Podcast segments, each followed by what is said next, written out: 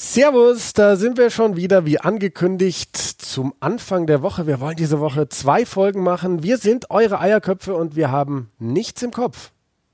Außer Rugby und der Anlass für diese zwei Folgen diese Woche ist natürlich das Turnier schlechthin. Die Six Nations laufen wieder und wenn es nur die zwei Nachholspieltage sind, wir sind mittendrin in einer ganzen Menge Rugby.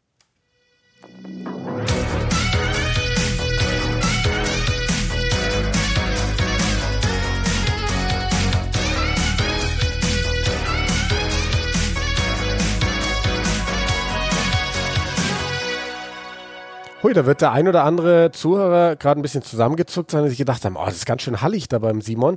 Ja, der ist heute nur per Telefon zugeschaltet. Warum nur per Telefon, Simon? Äh, ja, äh, erstens natürlich Corona. Wir wollen unnötige Besuche vermeiden aktuell in München. Und äh, zweitens, der wahrscheinlich noch bessere Grund ist, dass ich am Land bin gerade, äh, da eine Wohnung renoviere, entsprechend nicht in München bin und ähm, wir deswegen nicht im gleichen Zimmer sitzen können. Ja, was schade ist, aber was nichts äh, macht, weil wir trotzdem diese Folge aufnehmen. Das Highlight dieser Folge muss ich ganz klar sagen, Interview mit Anton Segner, der hat sein Profidebüt gegeben in Neuseeland. Das schieben wir aber hinten raus. Wir wollen jetzt erstmal über andere Dinge sprechen, die am Wochenende passiert sind. Und zwar war da das Premiership-Finale. Exeter krönt sich das Double geholt, nach dem Champions Cup-Sieg auch die Premiership gewonnen, in einem ganz engen Spiel gegen die Wasps. Und Simon, ich hatte dich ja in der letzten Folge gefragt, siehst du eine Chance für die Wasps? Du warst optimistischer als ich und du hast recht behalten, denn sie hatten wirklich die Chance, dieses Spiel zu gewinnen.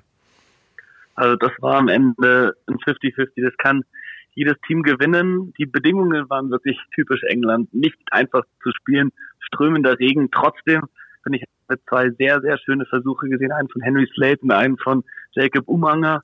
Ansonsten war es das harte Spiel, was wir erwartet hatten, aber vor allem die Verteidigung der Wasps im Pick and Go und bei den Paketen äh, hat mich sehr, sehr, sehr überzeugt. Äh, am Ende war es eine Entscheidung für mich kurz vor Schluss, ähm, als Joe Launchbury seinen Chris Rob Show Moment hatte und anstelle äh, den Stangen zu kicken zum Ausgleich gesagt hat, wir gehen auf Versuch zur Gasse und dann die Gasse verworfen, leider. Wobei, findest du, es ist, man kann es eins zu eins vergleichen? Also ich habe mir viele Gedanken drüber gemacht. Ich war im ersten Moment auch so, also gerade als sie dann diese Gasse verworfen hatten, so, wie können sie nur, wie können sie sich nur die Chance nehmen lassen, das Spiel auszugleichen? Dann finde ich aber, muss man ja sehen, damals die Entscheidung von Chris Robshaw, da ging es ja gar nicht um Sieg oder Niederlage in diesem Spiel. Da ging es ja im Endeffekt um ein Weiterkommen in der Gruppe. Und für dieses Weiterkommen hätte England nämlich ein Unentschieden gereicht. Die hätten gar nicht den Sieg gebraucht. Und äh, hier ging es ja darum, gleichst du aus, gibst du dir damit die Chance auf die Verlängerung oder gehst du aufs Ganze, um dieses Finale zu entscheiden? Und ich persönlich denke mir so im Nachhinein, ich hätte die Entscheidung vielleicht auch so getroffen. Wenn du so kurz davor bist, die Exeter Chiefs zu schlagen und die Wasps hatten ganz kurz vor eine Situation, wo sie mit so einer Mall, mit so einem Paket unfassbar viele Meter gemacht haben. Hätten sie den Ball sauber eingeschmissen, nochmal so ein Paket angesetzt, die wären vier Minuten vor dem Ende wahrscheinlich in Führung gegangen. Ich habe über das ganze Spiel hinweg, meiner Meinung nach, war die Gasse der Wasps einfach nicht zuverlässig genug, dass du, was war sieben Minuten vor Schluss, in so einem engen Spiel, Jimmy Goppers hat alles getroffen, den quasi sicheren Ausgleich nicht nimmst, sondern auf Sieg gehst. Klar, große Cojones, wenn du es schaffst, bist du der Held. So allerdings äh, finde ich wirklich, war es die falsche Entscheidung, aber nachher ist man immer schlauer. Und ähm, im Endeffekt war es wirklich ein traumhaftes Finale. So eng das war, ich fand, da haben sich viele Spieler auch vorgetan, vor allem bei den Wasps, die waren der klare Underdog. Ich habe auch im, im Live-Kommentar ziemlich viel von den Wasps geschwärmt. Das ist jetzt nicht, äh, soll jetzt nicht parteiisch sein, aber ich glaube, so hohe, hohe Favoriten wie Exeter waren, haben sich die Watts wirklich teuer verkauft und äh, vor allem die jungen Spieler da haben wirklich gezeigt, dass sie auf dem nächsten Niveau mithalten können. Ja, und wo du eben die jungen Spieler von den Wasps ansprichst, mir hat Gabriel Ogre wirklich leid getan. Das war ja der Mann, der dann quasi diese Gasse verworfen hat, wenn man so will. Es war aber eh eine ganz komische Situation, weil es ist im Endeffekt keiner hochgesprungen. Also man hat nicht mal absehen können, irgendwie auf wen sollte dieser Ball jetzt gehen. Und Gabriel Ogre ist ein wirklich Mann mit viel Potenzial. Ich weiß nicht, ob der jetzt ein kommender Nationalspieler ist, ob man, ob man das wirklich so hoch einstufen kann, aber wird sicherlich ein guter Premiership-Spieler, ist 22 Jahre jung, glaube ich, hat mir immer gut gefallen, ja. wenn er von der Bank gekommen ist, weil er so dynamisch im Offenen ist. Aber dann eben so einen jungen Kerl unter so immensen Druck zu setzen, das wäre für mich so das Argument zu sagen, lass lieber den alten Mann, den Jimmy Goppers, auf die Stangen kicken, weil der ist ein Iceman. Aber Gabriel Ogre da so unter Druck zu setzen, der hat mir wirklich leid getan. Ja, vor allem, der hat davor ein richtig gutes Tackle gesetzt. Seine allererste Gasse war auch schon auf hinten geworfen und nicht getroffen. Dann hatte der sein Selbstbewusstsein wieder aufgebaut und dann, ja, da, da, da zittern dir doch die Hände, wenn du weißt, du musst gleich wieder nach hinten schmeißen für den alles entscheidenden Wurf. Ja, und dann, du hast ja, ja an, angesprochen, die Bedingungen, super nass, super windig.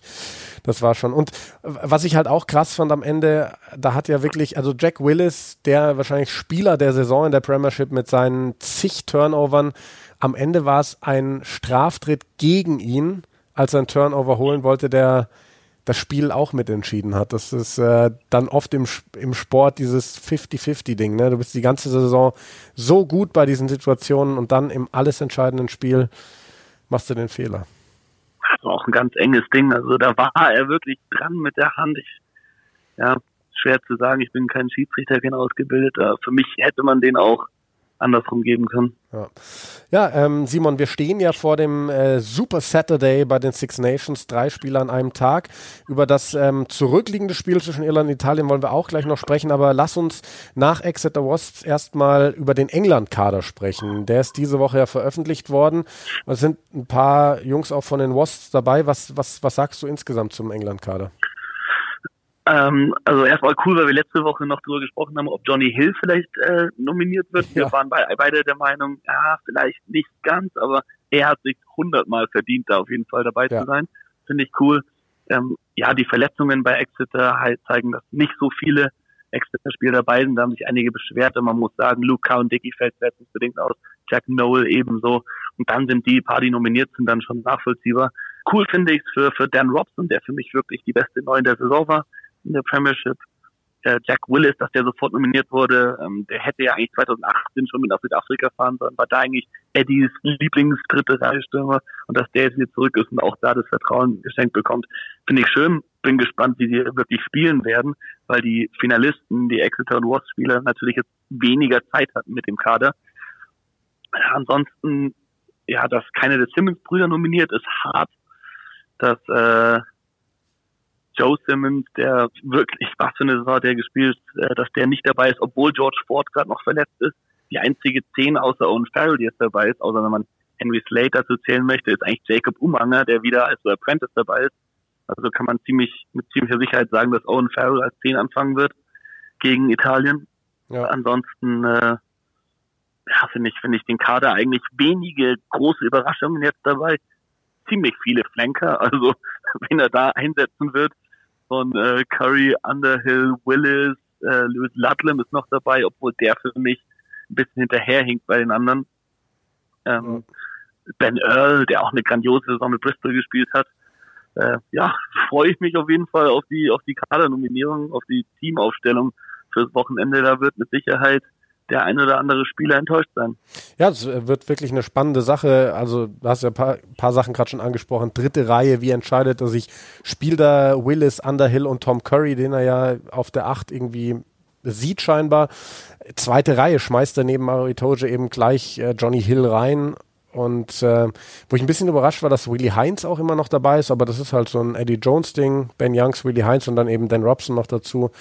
Bin ich auch sehr gespannt. Und vielleicht bringt er ja sogar Umanga gegen Italien. Es ist ja nur in Anführungszeichen Italien. Da muss man ein bisschen aufpassen, finde ich, dass man nicht zu respektlos wird. Aber wird auf jeden Fall eine spannende Kiste. Wird das erste Spiel für England. Wir hatten ja schon gesagt, das Spiel gegen die Barbarians am letzten Wochenende abgesagt und da kam ja jetzt raus, es war die Meldung, dass irgendwie sieben Spieler erwischt worden sind, als sie unabgemeldet und unerlaubt das Hotel verlassen haben, um in den Pub zu gehen. Allerdings wurden zwei Tage hintereinander Spieler erwischt und äh, am anderen Tag waren es irgendwie zwölf oder dreizehn Spieler, die auch unerlaubt ähm, auch irgendwie in Pub gegangen sind. Und bei den sieben Spielern hätte man noch gesagt, einfach raus mit denen, die weg von der Mannschaft, dass sie niemanden anstecken, hätten dann wohl noch Ersatz aus Wales und von den Saracens noch ein paar Spieler reingeholt, aber weil es zweimal vorgefallen ist, hat dann der englische Verband das Spiel abgesagt, weil sie gesagt haben, wir können nicht gegen diese Barbarians spielen und Risiko laufen, dass sich da irgendwer ansteckt, weil dann ist unsere ganze Autumn Series am Ende. Also es war schon herrlich dämlich, was die Barbarians da angestellt haben.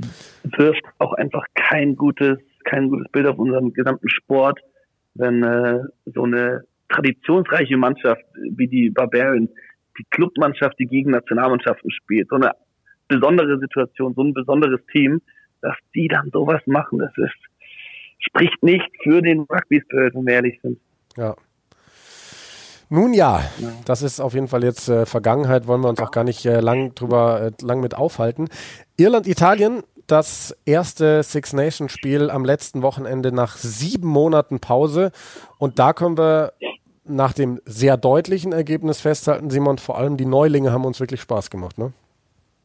Die Neulinge haben uns Spaß gemacht, vor allem bei den, äh, bei den Iren. Also, sie haben richtig aufgezockt. Da Hugo Keenan mit zwei Versuchen, ähm, Will Connors, der Man of the Match. Wir haben uns letzte Woche noch gefragt, wo wir beide nicht so wussten, haben nicht so viel von ihm gesehen. Also der hat mich immer wirklich überzeugt, was er für einen Line Speed gebracht hat.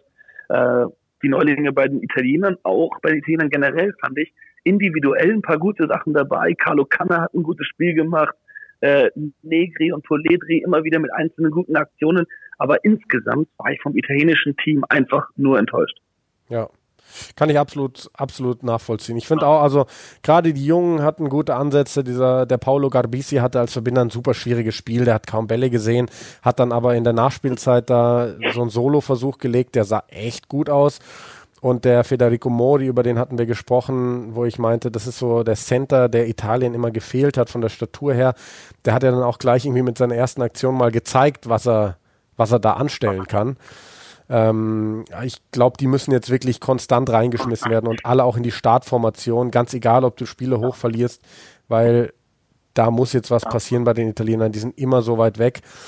Und ich bin gespannt, ich war auch von Hugo Keenan und Will Connors wirklich angetan, bin gespannt, wie Will Connors sich schlägt, wenn es wirklich gegen, gegen bessere Nationen geht. Bin mal gespannt, ob er jetzt gegen Frankreich direkt wieder von Beginn an ran darf, weil da kommen halt andere Brocken auf ihn zu ja, dieses Verteidigungssystem von Irland, ähm, das ist mir auf jeden Fall aufgefallen, die haben das umgestellt. Also mit Andy Farrell, wir uns erinnern, 2018, dieses Bollwerk, die sind immer alle zusammen hoch, so stabil, haben die Tackles auf der Gainline gesetzt, waren richtig gut.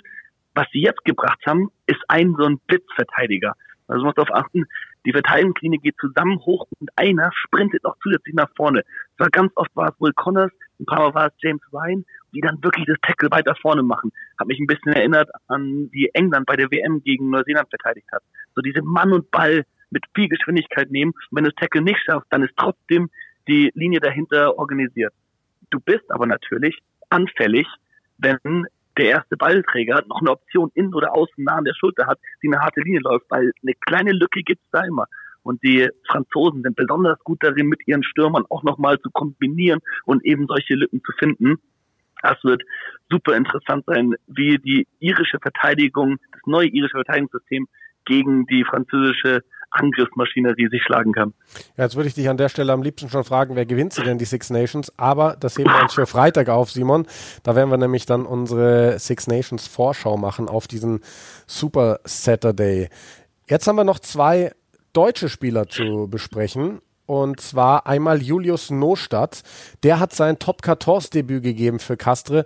Und das war echt überfällig, weil die Geschichte muss man sich mal geben. Wir hatten ihn ja kürzlich mal hier im Podcast, da hat er schon ein bisschen was davon erzählt. Der ist ja zu Castre gewechselt, in die Top 14, hat einen Dreijahresvertrag dort bekommen. Erstmal echt großer Vertrauensvorschuss. Dann hat er eben Testspiele gespielt, war da auch in der Startformation und es sah so aus, als sollte diese Startformation auch die für das erste Ligaspiel werden. Dann hat er sich im letzten Testspiel eine Wunde zugezogen und hatte eine Wund Infektion. Dann äh, saß er auf der Bank im Kader fürs Leicester Tigers Spiel, Viertelfinale im Challenge Cup. Spiel abgesagt wegen zu vieler Corona-Fälle bei Castre. Dann hat er auch noch selber Corona bekommen. Jetzt ist er wieder fit und hat endlich sein erstes Spiel gemacht. Und da freuen wir uns sehr, Simon, gell? Ja, dann ausgerechnet gegen Toulon. Also wenn du dein Debüt in einer Profiliga geben möchtest, dann gerne, wenn es in der französischen ist, auch noch gegen Toulon, gegen Weltmeister auf dem Platz, wie eben Erzebeth gegen wirklich klasse Spieler, äh, Hochkaräter und dann noch zu zeigen, was man kann, weil ich finde, er hat ein echt gutes Spiel gemacht das zeigt einfach, was für grandiose Spieler wir auch hier in Deutschland haben. Ja, und also, genau, er hat ja scheinbar beim ersten Gedränge hat er erstmal einen Straftritt weggegeben, weil er da auf dem nassen Rasen weggerutscht ist, aber er hat später auch eben einen Turnover geholt, wo ihn selbst ein Ian Etzebest aus dem Ruck nicht mehr vom Ball wegbekommen hat. Also schon, schon ja. sehr stark. Würde ich mir sofort rausschneiden, den Clip, und für immer aufheben. Und dann, wenn, wenn ich einen schlechten Tag habe, mir ihn einfach anschauen. Julius Nostadt definitiv auch bald wieder Gast bei uns hier bei den Eierköpfen im Podcast. So wie heute. Das Interview ist schon aufgezeichnet. Das äh, passiert ja immer zu sehr unchristlichen Zeiten mit dieser zwölf Stunden Zeitverschiebung mit Anton Segner. Wie geil war es, diesen 19-jährigen Deutschen zu sehen in der ersten neuseeländischen Liga, Simon? Unfassbar. Vor allem, nachdem wir ja seinen Weg ein bisschen ähm, mitverfolgt haben, die letzten Monate, immer wieder mit ihm gesprochen haben äh, es gibt, glaube ich, kaum einen Spieler, der sich ein, ein Profidebüt so sehr verdient hat wie Anton Segner und dass es dann auch so gut gelaufen ist, dass die Tassen und Markus äh, grandios aufgespielt haben und mit ihm erst recht dann eigentlich in Schwung gekommen sind. Äh, ich hoffe, dass er sofort das nächste Spiel wieder spielt. Er hat verdient. Genau, falls, äh, falls ihr das nicht gesehen habt, ihr könnt die Midle 10 Cup Spiele komplett bei rugbypass.com anschauen. Da weisen wir immer darauf hin. Da gibt es dieses Jahresabo, das kostet, glaube ich, 50 Dollar, also echt nicht teuer. Gibt auch noch alle Super Rugby Spiele und Rugby Championship und so weiter und so fort. Und ähm, als, also als er eingewechselt wurde, war das Spiel echt knapp. 14 zu 10. Am Ende hat die Mannschaft sehr, sehr deutlich gewonnen und er hatte echt Anteil daran. Und ähm, ja, da sind echt ein paar besondere Geschichten erzähl, äh, passiert, die, die er gleich dann auch im, im Interview erzählen wird. Und auch da werden wir, werden wir dranbleiben an Anton Segner. Äh, den werden wir immer wieder als Gast hier bei den Eierköpfen haben. Ja, Simon, dann würde ich sagen, machen wir für heute Schluss, lassen jetzt gleich Anton Segner sprechen und äh, wir zwei melden uns dann wieder am Freitag mit der Vorschau auf die großen Six Nations.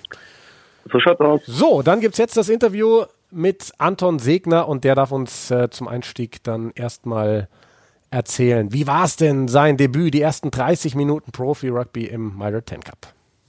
Es war äh, unglaublich. Also ich habe, ähm, ich, sa ich saß auf der Bank und ähm, in der Vorbereitung, also die ganze Woche, ähm, also mir wurde gesagt, dass ich in der Halbzeit draufkomme, aber dann ähm, für den Mitspieler, für den ich eigentlich draufkommen sollte, der, der meinte während der Halbzeit, dass er noch zehn Minuten ähm, in sich hat. Und habe ich gesagt, ja komm, mach. ähm, und dann und dann ähm, ja nach nach zehn Minuten habe ich dann ähm, den Ruf bekommen, habe mich kurz warm gemacht und, und dann ging's los und dann hat mich ähm, ehemaliger ähm, All Black, ähm, ich, ich weiß nicht, ob du es auch gesehen hast, aber ähm, direkt als ich aufs Feld gekommen bin, das war beim Gedränge, hat mich ehemaliger ähm, All Black Isaac Ross direkt unter den Arm genommen und hat gesagt, ähm, spiel einfach dein Spiel und und mach und spiel einfach nach Instinkt und dann direkt bei der ersten Gasse ähm, hat er den hat er den äh, Lineout Call direkt auf mich gemacht und mhm. hat mich direkt in, und hat mich direkt ins Spiel ähm, reingebracht. Also das zeigt, ähm, das ist ein gutes Beispiel, ähm, wie, wie, obwohl man, obwohl ich die ganze Saison noch nicht gespielt habe, ähm, wie, wie eng die, wie eng die Kultur bei den Tests und Markus doch ist und ja, also was, was mir am meisten gefällt äh, an den Levels, dass man eigen, äh, dass man einfach nur auf seine, dass man sich einfach nur auf seine eigene Rolle ähm, konzentrieren kann und sich um nichts anderes ähm, Sorgen machen muss. Und wenn man äh, mit so guten Spielern ähm, umzingelt ist, dann ist es leicht. Also ähm, die bringen dich, die, die passen dir dann den Ball und dann hast du auf einmal ähm, keinen Gegenspieler vor dich. Also ziemlich leicht, wenn du mit so guten Spielern ähm, im Team spielst. Ja, das also die die Leistung war auch wirklich mega. Ähm, ich habe mir mit Freunden geschrieben und habe gesagt, also ich habe jetzt gerade diese halbe Stunde gesehen und Anton hat wirklich ein fehlerfreies Spiel hingelegt. Ähm, gleich das erste Lineout eben gefangen, dann war da diese mega Linie, die du nach einem Lineout später gelaufen bist, dann ähm, war da der Try-Assist, den du sogar kurz vor Schluss gegeben hast.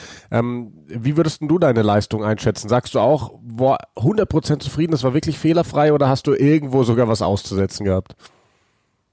Ähm, ich habe, also es gibt immer ähm, was zum Aussetzen. Zum Beispiel, da habe ich dann ähm, bei, bei einem Tackle habe ich ihn dann nur beim zweiten Versuch ähm, geschafft, ähm, zum Boden zu kriegen, weil ich das erste Mal ähm, zu, zu hoch ähm, zu, zu hoch probiert habe zu tackle. Aber ja, ähm, und wie gesagt, bei, bei, bei dem Pass, den ich dann zu unserem Kapitän ähm, David Havili gegeben habe, war auch kein souveräner Pass, es war ein bisschen ähm, in den Rücken geschmissen, aber so gut wie er ist, der, der, der kann aus allen was machen und, und, und, und hat dann auch aus dem scheiß Pass einen guten Versuch gelegt. Ja, mir, mir hat mal unser Kapitän hier in München gesagt, ähm, als ich auch so einen sehr unsouveränen Pass geschmissen habe im Training, der dann aber von ihm zum Versuch äh, veredelt wurde, reg dich nicht auf, wir haben einen Versuch gelegt, da kannst du eigentlich nichts falsch gemacht haben. Ähm, genau, genau. Ja, also wirklich mega Debüt. Du hast ja gerade eben gesagt, ähm, der ehemalige All Black, der, der dich da kurz in den Arm genommen hat, gesagt hat, spiel dein Spiel und ähm, das Spiel ist ja kommentiert worden. Ähm, vielleicht hat es der ein oder andere Zuhörer von uns auch geschaut bei bei rugbypass.com von Grant Nisbet. Das ist ja wirklich eine Kommentatorenlegende und an seiner Seite saß Israel Deck und die haben auch wirklich sehr lobend von dir gesprochen, auch die, die Geschichte nochmal rausgehoben, dass du da dein Heimatland so fern verlassen hast. Ähm, wie gehst du, wie gehst du jetzt damit um, dass, dass äh, sowas auch von außen kommt, dass das von außen auch so positiv bewertet wird, dein Debüt?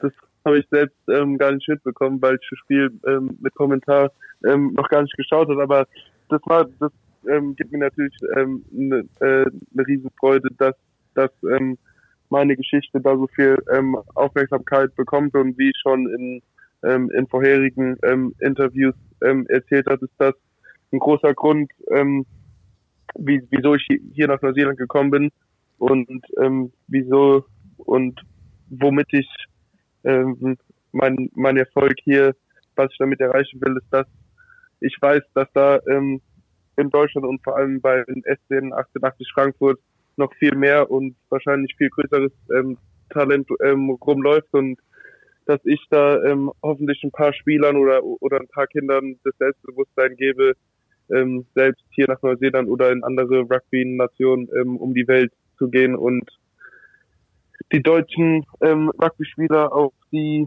auf die Rugby World Map zu bringen. Also hoffentlich habe ich da einen Einfluss auf ein paar jüngere deutsche Rugby-Spieler, dass die da auf ihre eigenen, ähm, ihren eigenen Weg gehen wollen und können. Das ist auf jeden Fall ein sehr, sehr cooles Ziel. Ähm, jetzt musst du uns natürlich mal erzählen, wir hatten dich ja schon zweimal im Podcast und beim ersten Mal hattest du gesagt, ja, du bist jetzt mit dabei in diesem, du hattest damals, glaube ich, gesagt, erweiterten Kader der Tasman Marcos und wärst gar nicht so überrascht, wenn du jetzt in der ersten Saison gar nicht so viel spielen würdest. Jetzt war es, glaube ich, der siebte Spieltag bei deinem Debüt wie ist das, wie hat sich das dahin entwickelt? Weil du warst ja erstmal immer nicht im Spieltagskader und jetzt hast du deine Chance bekommen. Wie, wie, wie ist es dazu gekommen? Genau, also wie, ähm, wie du schon gesagt hast, ich hätte es, also ich habe es kaum erwartet, aber als mir dann Clark Germany, ähm, der, der Stürmertrainer oder der Assistenztrainer ähm, gesagt hat, dass ich dann am Sonntag ähm, auf, auf der Bank bin, dann hat mir das natürlich für den Rest der Woche ein riesen Lächeln ähm, aufs Gesicht gebracht. Aber ja, ähm, wie gesagt, ich bin ähm, so wie vor ähm, einfach glücklich und, äh, und einfach dankbar dafür, dass ich Teil, Teil des Kaders bin, weil ähm, was mir aufgefallen ist, dass obwohl ich jetzt die ersten sieben Wochen nicht einmal gespielt habe, habe ich immer noch so viel gelernt und nicht nur von den Trainern, sondern auch von den ähm, Mitspielern, weil wenn man von so guten Spielern ähm, umzingelt ist, dann lernt man natürlich so viel jeden Tag ähm, beim Training, dass man da gar nicht spielen, gar nicht selber spielen muss. Aber ja, also als ich da dann ähm, den Call bekommen habe, dass ich dann von der Bank komme, das, das war natürlich äh, äh, ein riesen Ereignis für mich und dann habe ich auch direkt der Familie ähm, Bescheid gesagt und die haben sich auch riesig gefreut. Das war auf jeden Fall ein cooler Moment. Wie, wie war es denn eigentlich? Ist deine Familie dann wirklich nachts aufgestanden? Weil das Spiel war, glaube ich, deutscher Zeit um zwei Uhr morgens. Das ist auch dann irgendwie mit der Zeitumstellung gleichgefallen oder haben die es auch real life angeschaut oder wollten die da unbedingt ähm, live dabei sein? Äh, also ich habe direkt danach äh, mit meiner mit meiner Familie gesprochen und die Mama hat es nicht ganz geschafft. ähm, die ähm, die, die, die lag dann noch im Bett und der Papa hat es ausprobiert, aber der hatte dann irgendwie technische ähm, Schwierigkeiten und die haben es dann auch auf Rugby Pass ähm, in der Wiederholung geschaut. Ja, sehr cool, dass es die Möglichkeit gibt. Wie, genau. sind denn jetzt die Reaktionen nach, nach dieser ersten wirklich sehr starken Leistung? Haben die Trainer da schon was gesagt, so von wegen Anton, nächster Spieltag, bist du auf jeden Fall wieder dabei? Ja, genau, also ähm, wir spielen diese Woche gegen Wellington und da haben die mich wieder ähm, auf der Bank genannt. Also ich komme am Samstag wieder ähm, gegen Wellington von der Bank hoffentlich. Also da sitze ich dann wieder mit der Nummer 20 auf dem Rücken. Und ja, also die haben mir natürlich ein, äh, ein riesen Lob gegeben, aber wie mir davor schon bewusst war, ähm, einfach gesagt, dass es nur der Anfang ist und dass ich noch viel, dass, dass ich noch einen langen Weg, ähm, einen langen äh, ähm, und hoffentlich ähm, erfolgreichen Weg vor mir habe. Und ja, also das war natürlich ein großes ähm, Erfolgsgefühl, aber äh, zur selben Zeit hat es mich ähm, hat mich mein erstes Spiel äh, für die Markus noch mehr motiviert, um noch weiter äh, mit meinem Rugby zu gehen und noch mehr zu erreichen. Ja, das äh, klingt alles sehr, sehr positiv. Sag mal, du hattest ja auch gesagt, ähm, als wir das letzte Mal telefoniert hatten, so der größte, dein größtes Hauptaugenmerk, dein Workern ähm, war so die Geschwindigkeit. Wo hast du dich denn so in den, in den letzten Wochen am meisten weiterentwickelt? Was würdest du sagen? Ähm, also manchmal in den letzten Wochen so die letzten paar Monate ähm, in der Vorbereitung zum Mighty Ten Cup ähm, war mein Hauptwork-on natürlich die Schnelligkeit, aber aber zu, zur selben Zeit ähm, wahrscheinlich schon noch ein größeres ähm, Work-on war meine Größe, weil ich kam am Anfang von Jahr habe ich 102 Kilo gewogen und dann hat mich hier die die Crusaders Academy ähm, in Nelson haben gesagt, ja, wenn du dann Ten Cup spielst, dann musst du ein paar paar Kilo zunehmen, äh, ein paar Kilo zunehmen und dann haben mir die dann haben mir die, äh, haben mir die da äh, einen ordentlichen Diätplan gegeben und, und ein, und ein Trainingsprogramm ähm, fürs Fitnessstudio auch. Und jetzt wiege ich um die 108, 109 Kilo und kann hoffentlich dabei Martin Cup ähm, mit zuhalten. Und ja, aber zur gleichen Zeit ähm, die Schnelligkeit, also erstmals nicht zu verlieren, sondern sondern noch schneller zu werden und das ist das ist natürlich eine große Herausforderung, wenn ich größer und schneller werden muss. Also ja, aber da arbeite ich immer noch ähm, jeden Tag dran, aber da habe ich hier auch ähm, die richtigen ähm, Trainer und die richtigen Ressourcen, um das alles zu erreichen. Hört sich sehr, sehr gut an. Ihr hattet ja auch ähm, wieder ein Spiel vor, ich sag mal, voll im Stadion. Es waren viele Zuschauer da. Ihr habt da, sag ich mal, Corona-mäßig ein bisschen besser in Neuseeland, während wir hier in Europa schon wieder teilweise Richtung Lockdown gehen. Ähm, wie ist ähm, das Leben in mhm. Neuseeland gerade? Ist es deutlich befreiter so vom Gefühl als in Europa? Ja, also hier in Neuseeland, ich, ich habe auch vorhin ähm, mit meinen Eltern, mit meinen Eltern telefoniert und man merkt ja auch ähm, von den Nachrichten und alles, dass jetzt Europa wieder eine zweite Welle bekommt. Aber hier, hier in Neuseeland ist das Leben so wie vor Corona. Also bei, bei den Spielen, es können so viele Zuschauer ähm, wie ins Stadion passen, ähm, reinkommen. Hier rennt keiner mit einer Maske rum, also man merkt ja eigentlich kaum, ähm, dass, dass überhaupt irgendein Virus in, in, in der Welt rumgeht.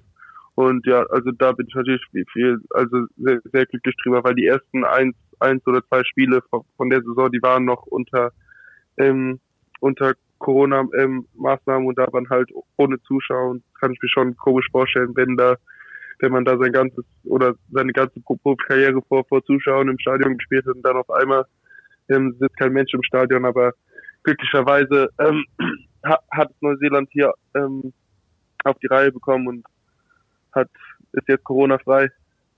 Sehr cool, das hört sich sehr gut an. Anton, ich danke dir für die Zeit und äh, wir drücken natürlich die Daumen, dass es äh, immer weiterläuft. Jetzt der nächste Einsatz von der Bank und äh, freuen uns dann schon auf deinen nächsten Start oder deinen ersten Starteinsatz irgendwann. Dankeschön. Genau, ich danke dir, Jan. Vielen Dank.